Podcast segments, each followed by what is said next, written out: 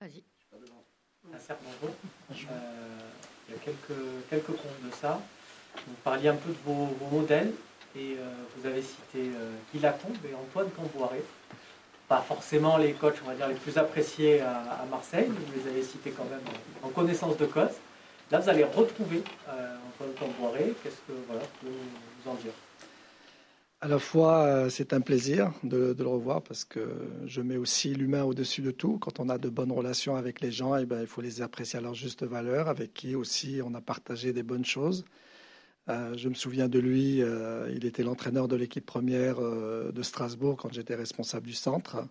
Et ensuite, on a eu la chance de passer le DEPF ensemble et puis on a fait quelques séances de révision. Donc ça, c'est ce côté-là.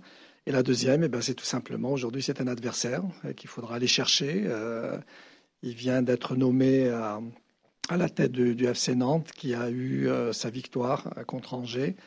Et donc, on va affronter, on, on, va l'affronter en tant que coach, coach adverse, avec l'intime conviction qu'il faut qu'on aille chercher un résultat pour confirmer le dernier résultat. Vas-y, je t'en prie évoquez euh, Strasbourg, sa période à Strasbourg. C'est peut-être la dernière fois qu'Antoine Camboiré sur un banc était, offensif à cette époque-là, 2003-2004. Et puis il a l'expérience et l'habitude de bétonner un peu avec ses équipes, notamment quand, il arrive. C'est ce qu'il va faire sûrement là pour ce match-là. Est-ce que du coup, la stratégie, c'est d'attaquer d'entrée un peu ce qu'on a vu contre, contre Nice, une équipe qui essaie de frapper au but très vite? Nous, euh, on ne change pas notre notre vision du jeu, notre, euh, notre capacité d'aller de l'avant. Donc euh, on sait très bien que ça va être très compliqué parce que d'abord c'est à l'extérieur. Deuxièmement, c'est vrai que Antoine euh, a une vocation de faire jouer ses équipes en bloc. il n'y aura pas beaucoup d'espace et donc à nous de les créer, donc à nous de trouver les options et, la stratégie pour pouvoir débloquer la situation. Fabrice? Bonjour, euh, avant, de vous poser ma question, est-ce que vous pouvez faire un point sur euh, l'état des troupes, et notamment euh, Arek Milik, qui apparemment a eu un petit peu mal hier? Oui, il y a juste deux garçons qui sont à l'infirmerie. Pour l'instant, Arek continue son retour. J'ai envie de l'avoir à 100% de, ses capacités physiques, même si lui, dans sa volonté, c'est de revenir et jouer avec nous. Donc moi, je préfère qu'on le, le, ménage. Et puis Christopher qui est, qui est encore en, en, soins. Sinon, tous les autres joueurs sont, sont aptes à s'entraîner. mercredi, vous avez fait euh, des, choix forts dans votre composition d'équipe, on l'avait déjà souligné. Est-ce que c'était des choix ponctuels dictés aussi par euh, ben, les petits pépins du moment hein? On sait que Florian Thauvin n'était pas à 100%. Ou alors est-ce que c'est des choix que vous pouvez reconduire euh, dès demain à Nantes? Non, c'est des, des, choix assumés, c'est des choix que l'on peut reconduire. C'est tout simplement pour montrer aussi qu'on a un effectif euh, qui est intéressant euh, et puis un effectif dans lequel on doit installer une concurrence. Et je l'ai dit, je le répète encore, euh, nul n'est indispensable, mais on a besoin quand même de tous et avec une grande solidarité entre eux et savoir que chacun a le droit d'avoir sa chance. On l'a vu avec Saif, on l'a vu avec, avec Bamba, on l'a vu avec Luis Enrique. C'est, c'est des garçons qui vont faire bouger les lignes. Michel. Bonjour Monsieur Larguet. Euh, pour prolonger la, question de Fabrice, euh, on a l'impression que là, vous avez quasiment votre effectif au complet, à part peut-être un ou deux avant-centres. Est-ce que c'est des bons mots de tête? C'est-à-dire que jusqu'à maintenant, vous avez fait des compositions d'équipe un peu avec des suspendus, des blessés, des, euh, voilà, ou des non qualifiés. Est-ce que là, vous, vraiment, vous creusez la tête pour savoir l'équipe que, que vous allez aligner demain ou vous l'avez déjà en tête? C'est tout le plaisir que j'ai, c'est justement... c'est c'est aux joueurs de me montrer, euh, de me mettre dans la difficulté de, choix. Et, ça, c'est un exercice qui me plaît énormément, de, sentir l'équipe, de, voir quels sont ceux qui vont amener une plus-value à l'équipe pour, euh, pour un match précis. Et chaque match est un match différent. Chacun aura le droit d'y participer. Et donc, effectivement, c'est, ça peut être un casse-tête, mais c'est un casse-tête agréable. Vous savez l'équipe que vous allez aligner demain déjà ou vous réfléchissez? Bien sûr. Vous ne l'aurez pas, mais vous bien sûr. Présente. bonjour. Euh, pour aller un petit peu dans, le même sens que la question de Michel, du coup, est-ce que comment les, joueurs euh, prennent cette euh, réorganisation un petit peu de, des cartes avec la possibilité pour n'importe quel bon joueur qui fait une bonne semaine d'être sur le terrain le, match suivant Est-ce que certains joueurs qui auraient pu tomber dans un confort répondent favorablement aussi à cette, cette méthode Oui, sur les séances, sur les séances qui ont, qui ont précédé le match, le dernier match, et puis en préparant ce match-là, j'ai senti vraiment tous les joueurs concernés, même des joueurs qui avaient un petit bobo par-ci par-là, voulaient être sur le terrain pour montrer. J'ai vraiment vécu euh, par exemple, hier, une, très belle séance euh, avec beaucoup de rythme, beaucoup de justesse, beaucoup de qualité, beaucoup d'investissement. Et donc, euh, c'est quelque chose, je l'espère, dans le temps, restera. parce qu'à un moment donné, quand vous faites des choix, eh ben, il y a des joueurs qui resteront sur le banc de touche un certain temps, quel que soit leur statut. Et donc, il faut qu'ils restent avec le même état d'esprit parce que c'est leur travail, c'est leur métier. Nico? Ces, derniers jours, je ne sais pas si c'est revenu jusqu'à vos oreilles, mais on entend pas mal d'observateurs ou de, supporters même euh, se poser la question de se dire finalement, est-ce que ce ne serait pas vous euh, qui devriez rester au-delà donc, pour cette, finir cette saison? Qu'est-ce que vous, ça vous inspire? Qu'est-ce que vous en pensez? Je, reste, fidèle à, ce que j'ai dit dès le départ. Je suis là jusqu'à jusqu'à ce que le, club euh, ait trouvé un accord avec le ou les entraîneurs avec lesquels ils sont en contact. Euh, s'il faut attendre encore deux trois matchs, eh ben, j'attendrai deux trois matchs. S'il faut aller jusqu'à la fin de saison, j'irai jusqu'à la fin de saison. Je suis au service du club et je le confirme encore. Ça, c'est pas compliqué dans votre travail, de, cette incertitude Pas du tout. Euh, comme je vous le disais, euh, le matin, je suis avec les pros. quand les pros, c'est l'après-midi, comme aujourd'hui, le matin, je suis avec le centre de formation. Donc, cela ne me perturbe nullement. Valentin. Bonjour Nasser. Euh, est-ce que euh, ce match contre Nice, on peut parler vraiment d'un déclic, euh, notamment au niveau mental pour les joueurs, un espèce de soulagement, que les joueurs ont laissé un peu passer les mauvaises séries derrière vous, et que voilà, ça y est, vous êtes lancé, vous allez viser ce top 5 Est-ce que vous sentez un peu de légèreté un petit peu dans le groupe? Hmm, plutôt de la, beaucoup de concentration et beaucoup de responsabilité parce que c'est bien beau de gagner ce match-là et de, et de ne pas enchaîner sur des victoires. C'est sûr que ça donne un capital confiance. Mais on l'a vu sur la deuxième mi-temps, on n'était pas autant en confiance. On a eu quelques ratés. On a, on a encore euh, réédité l'erreur euh, de, de Lens. Euh, donc ça, c'est quelque chose, et je leur ai dit que c'était pas normal pour des joueurs professionnels d'avoir eu une leçon une fois et de se faire piéger une deuxième fois. quand on est pro, on peut se faire surprendre une fois, mais pas deux. donc, donc on a encore beaucoup de travail. Certes, capital confiance commence à s'installer mais il faut le confirmer déjà dès, demain. Laurent Oui, Nasser. Euh, bonjour, j'ai deux questions, s'il vous plaît. C'était pour prolonger euh, celle sur euh, la possibilité que vous finissiez la saison. Alors, on a compris que vous étiez disponible et très corporate à ce niveau-là, mais est-ce que ça va perturber le groupe finalement qu'il y a un énième changement? Parce que on, voilà, on a beaucoup de retours comme quoi ça se passe bien, il y a de la sérénité, voire une émulation. voilà, les sourires sont de retour. Est-ce que mettre un nouveau coach, ce ne serait pas à nouveau perturber, rajouter une charge à, ce vestiaire Écoutez, je ne pense pas que ce soit à moi de vous répondre à cette question-là, et c'est la poser aux joueurs. Hein. C'est les joueurs qui sont aptes à vous dire est-ce que ça va les perturber ou pas. J'espère que non, parce que c'est des professionnels et on sait que dans une saison, il peut, y avoir des changements d'entraîneur, d'une saison à l'autre aussi. C'est comme on change les, joueurs, donc l'entraîneur ne va pas être perturbé par des changements de joueurs. Et s'il y a un nouvel entraîneur qui arrive avec ses options, donc. Euh, euh, c'est aux joueurs de s'adapter aussi et à l'entraîneur aussi de s'adapter au contexte et aux entraîneurs de s'adapter s'il y a une nouvelle méthodologie de travail. Gilles Ah, pardon. Euh, est-ce que vous pensez que l'objectif raisonnable de cette OM cette saison, c'est euh, une qualif en Ligue Europa? Ben, en tant que technicien, en tant que responsable aussi de la performance, oui, c'est notre objectif. Aujourd'hui, on a montré qu'on était capable, malgré la série négative, de, revenir à la sixième place, euh, avec encore un match en retard qui peut nous propulser dans le, dans le top 5. Et puis, euh, si on est autant concentré, si on continue à progresser dans la, dans, dans, la, dans la maîtrise du jeu, dans la maîtrise collective, à la fois sur le plan défensif et offensif, euh, je pense qu'on a, que l'équipe a, a, son mot à dire. Et je leur ai dit hier qu'ils étaient aujourd'hui dans la normalité, que c'était conforme à leur statut d'être à cette place-là et d'aller encore plus haut. Gilles Bonjour coach, vous en avez parlé euh, tout à l'heure des, choix forts que vous avez fait contre Nice, avec notamment les, premières titularisations en championnat pour Luis Enrique, pour Dieng, la deuxième seulement pour, pour Kawi. C'est des choix qui ont vraiment porté leurs fruits euh, en première période.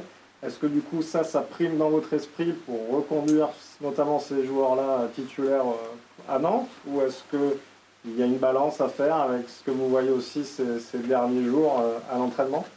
Oui, ils ont, marqué des points. On va pas. Si, vous, on fait des changements pour faire plaisir aux joueurs, ça ne m'intéresse pas. Aujourd'hui, c'est la performance et c'est vrai que dans la semaine, il peut y avoir très bien un joueur qui a été performant le jour du match et pendant la semaine ou les deux, trois entraînements, puisqu'on joue tous les trois jours, il peut y avoir quelqu'un qui a été peut-être piqué, qui a montré aussi autre chose, qui peut éventuellement rentrer.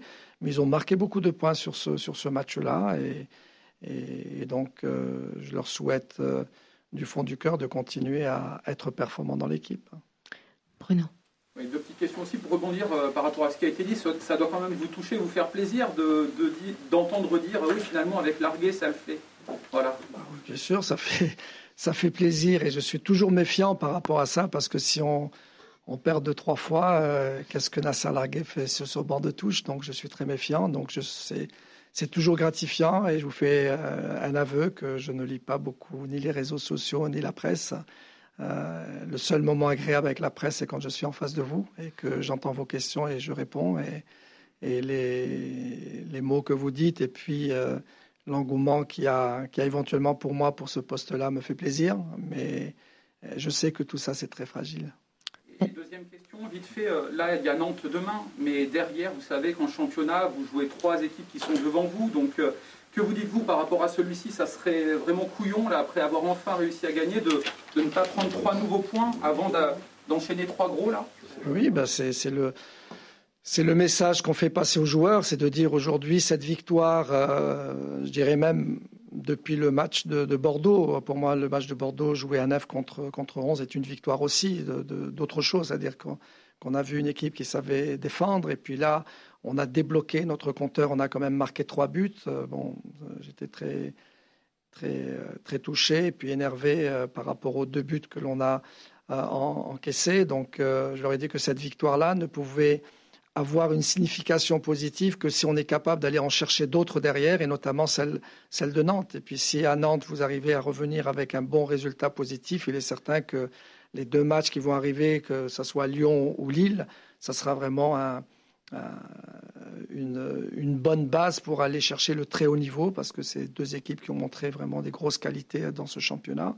Et, donc ça, ça, peut être une bonne préparation pour ces deux confrontations. Merci. Coach, bonjour. Euh, Nantes-Marseille, c'est aussi euh, le match entre les deux clubs qui connaissent le plus de remous en coulisses, on va dire ça, cette saison. Ça vous fait un point commun avec Comboiré? Vous devez peut-être travailler dans un climat du club. À quel point est-ce que ça perturbe votre travail ou est-ce qu'on arrive vraiment à mettre une bulle autour de l'équipe et faire complètement euh, abstraction de ça? Bah, personnellement, en tant que technicien, non, je, fais une bulle. C'est-à-dire qu'aujourd'hui, notre responsabilité, elle est sur le terrain. Moi, je suis là pour, euh, pour entraîner une équipe, pour l'accompagner dans la performance, pour l'accompagner dans, dans, les soins mentaux et technico-tactiques. Euh, donc, euh, donc euh, j'essaie de leur faire passer un message qui est plus individuel et de groupe, et puis d'essayer de faire abstraction de ce qui se passe à l'extérieur. mon focus, il est terrain.